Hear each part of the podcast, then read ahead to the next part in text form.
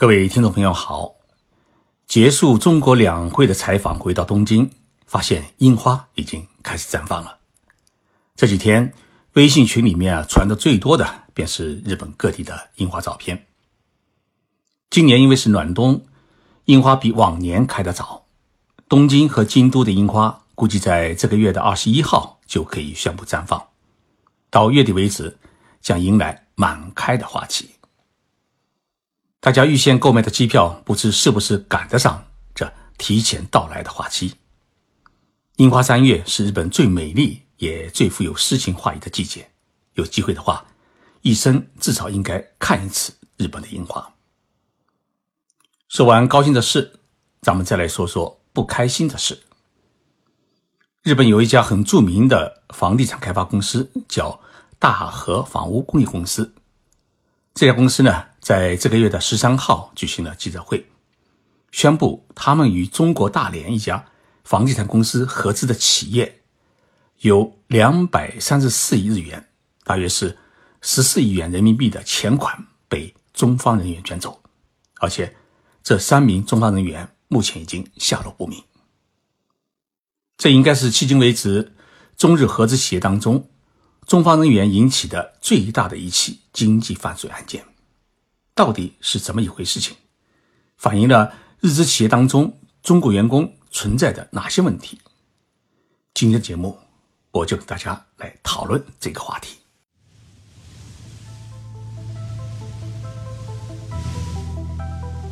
任你波涛汹涌，我自静静到来。静说日本，冷静才能说出真相。我是徐宁波，在东京给各位讲述。日本故事，日本大和房屋公司举报的这一家中日合资企业叫大连大和中盛房地产公司。这家公司呢是在二零零五年，日本的大和房屋公司与大连中盛集团合资成立的，注册资金是三十三亿人民币。大和房屋投资了百分之八十三的资金，而大连中盛公司呢？只出资百分之十七，但是呢，双方各持有公司的百分之五十的股权，主要从事大连医科大学旧校区搬迁以后的改造地块的房地产开发和销售。大和房屋是日本最大的住宅建筑商公司，成立于一九五五年，总部呢是设在大阪。这是一家以住宅产业为主体的世界五百强集团企业。位居日本工业化住宅建设行业的首位，拥有呢正式员工是一万四千人，在日本全国设有八十五家分公司，十一家工业化的住宅工厂。二零一八年的营业额高达是三百四十五亿美元。而大连中盛集团成立于一九八三年，业务呢涵盖房地产开发、旅游、酒店经营。资产规模呢，号称是超过了一百亿元人民币。大和房屋公司在记者会上说，就在前一天，也就是十二号，公司总部呢收到了大连大和中盛公司财务人员的报告，说公司的存款余额与账面出现巨大差额。调查发现，款项极可能被人从网上银行私下转走。根据交易记录，私下转账早从。二零一五年就已经开始，同时还有大量的现金被取走，总金额达到了两百三十四亿日元，大约是十四亿元人民币。涉嫌转走这笔巨款的是三个人，其中两位呢是中方合资公司的董事，还有一名呢是女会计，这三个人都是亲戚关系。另外呢，在经营一家建筑公司。大和房屋公司称，除了这一笔巨款被卷走之外，还有一个投资十亿日元开发的项目，在没有获得大和房屋公司同意的情况之下，已经私自出售给了客户。大和房屋公司已经向大连市警方报案，以涉嫌职务侵占罪将三名中国人呢，呃，告上了法庭，并将宣布呢终止与大连中盛集团的合资。这起经济案件经过日本媒体的广泛报道，引起了日本社会。尤其是日本经济界的极大关注。日资企业和合资企业当中，中国人员工的犯罪问题再次成为人们关心的话题。从八十年代后期开始，大批的中国公派和自费留学生来到日本，兴起了一股留学日本的热潮。其中一大批优秀的留学生留在了日本，并进入日本公司，成为日本企业的外国人员工。其中呢，有一部分被派驻到中国，成为中国公司的管理层干部。日本社会对于政商关系和企业与客户关系有严格的法律约束，一旦发生企业向政府官员行贿，或者企业员工受贿，或变相收取供应商好处费，在日本都是属于违法犯罪行为，对于企业来讲都是一大丑闻。因此呢，日本企业内很少发生上述违法犯罪行为。但是，由于中国市场利益输送已经成为一种。商业的润滑剂，一些在中国投资的日资企业当中，个别中国员工呢也开始染上了一些恶习。最近几年，一些日资企业当中，中国人管理干部通过各种手法捞钱的行为，已经成为日本公司最为头疼的管理问题，也引起了整个日本企业界对中国人的不信任感。最近我接触到一起案子。日本一家很大的海运公司的中国公司，一名中国人业务主管被发现了和弟弟一起成立一家代理公司，赚自己老板的钱。也就是说，所有的中国企业要获得与日本这家海运公司的业务，必须要经过这家代理公司代理。由于这位中国人是在日本总部录用的员工，深得日本公司总部的信任，被派到上海工作之后啊。公司给了他极大的信任和权限，结果这名中国员工就和弟弟一起开公司捞钱。据说在上海已经买了五套房子，获得的利益超过了五千万元人民币。还有一个案例发生在日本的一家家电制品公司，这家公司在广州投资了一家家电工厂，并任命了总公司的一名中国人员工出任副总经理。这位中国员工呢是学金属材料出身的，到了广州之后呢，就直接负责了钢铁板材的进货业务。这家公司一个月要进两百多吨钢材，这位中国人员工就看到了其中的油水，私下里呢就以妻子的名义成立了一家公司，把这家工厂的所有板材的进货业务呢交给这家公司代理。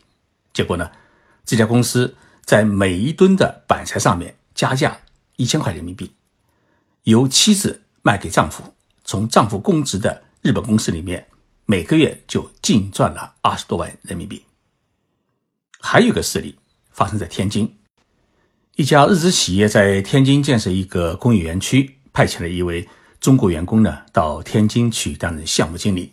结果呢，这个员工与开发商沟通，捞取了。五百多万元人民币的好处费，一年不到的时间，不仅把自己的桑塔纳换成了奔驰车，而且还在当地买了两套房子。虽然日本企业也知道在中国市场做生意有许多的猫腻，但是呢，在一个普遍遵纪守法的社会里面长大的日本人，很少会想到自己培养的中国人管理干部会搞近水楼台先得月，结果还常常是。哑巴吃黄连，受了损失还不敢公开揭露。譬如我一开始讲的那家日本海运公司，因为这名中国人员工向公司隐瞒了自己与这家代理公司的关系，因此在他的虚假的游说下，公司的日本人总经理同意了与这家公司签订了业务代理协议，并亲笔签了名。结果被问题发现以后，这名中国人员工呢死活不认账，认为是。总经理签名的代理协议，首先应该由总经理自己承担法律责任。日本公司根据知情者利益输送的相关处罚规定，开除了这名中国员工，并向当地警方报案。警方给予的说法是：为什么你们事先不进行公司背景调查？结果呢，是以公司内部劳务纠纷为理由不予立案，而这名中国员工反而起诉公司是违法开除。把公司告上法庭，这件事听起来啊有些天方夜谭，但是确实有个别中国人员工在捞钱时，预先已经很聪明地规避了一些中国的法律，甚至可以动用各种人脉关系，把大事化小，小事化了。为什么有这么多起案件没有看到日本企业向媒体透露呢？一个很重要的原因是，这些在中国投资的日本企业大多数呢是上市公司，上市公司在管理上出问题是很大的丑闻。很可能导致股票的波动，造成企业信誉受损，最终感到是得不偿失。另外一个原因，是一些被开除的中国员工往往会带人到公司里面来闹事，为自己喊冤，害得公司正常业务无法进行。即使报警的话呢，警察也会认为是公司内部的劳资纠纷，只要不出人命，一般就劝和了事。另外一个原因，中国人员工。违法犯罪，日本人上司也会被公司总部呢追究管理责任，弄不好自己也丢饭碗。所以从结果上来说啊，一般遇到中国员工违法犯罪，日本企业大多只是进行内部处理，开除或劝退这名员工，经济上呢也不做大的追究，很少追究其法律责任。事实上，日本企业。越是这么轻描淡写的处理，个别中国员工的胆子也就越大。只是最近几年，日本企业中中国员工的违法犯罪案件是层出不穷。中国员工的这种严重损害公司利益的行为，给了日本企业一种很大的警示，那就是要提防中国员工捞钱。而这种提防心理的出现，直接导致了日本企业。对中国员工强化了内部管理，有日资企业的中国员工向我反映，最近几年啊，在日资企业当中晋升是越来越难，尤其是担任在中国现地企业总经理的中国人干部，也没有出现增加的趋势。同时呢，日本企业在录用中国员工时显得更加小心谨慎，甚至动用律师的力量，对于中国员工进行背景和道德行为调查，这也将严重影响。中国留学生在日本企业里的就业。俗话说：“前人种树，后人乘凉。”但是如果前人砍树的话，后人就只能晒太阳。所以，日本企业，包括一些日本人，对我们中国人产生一些想法，甚至保持一种警惕心和不信任感，并不应该全部怪罪日本人对中国人的歧视。许多时候。还是因为我们自己的行为不检点，违反了日本社会和企业的一些最基本的道德规范导致的。在一个讲究信誉的社会里面，一旦违规，就会失去人们对你的全部信任。所以啊，我们活着必须要记住一句话：不要辜负给你机会的人，别给自己挖坑，砸了中国人的牌子。各位听众朋友好，我是徐静波。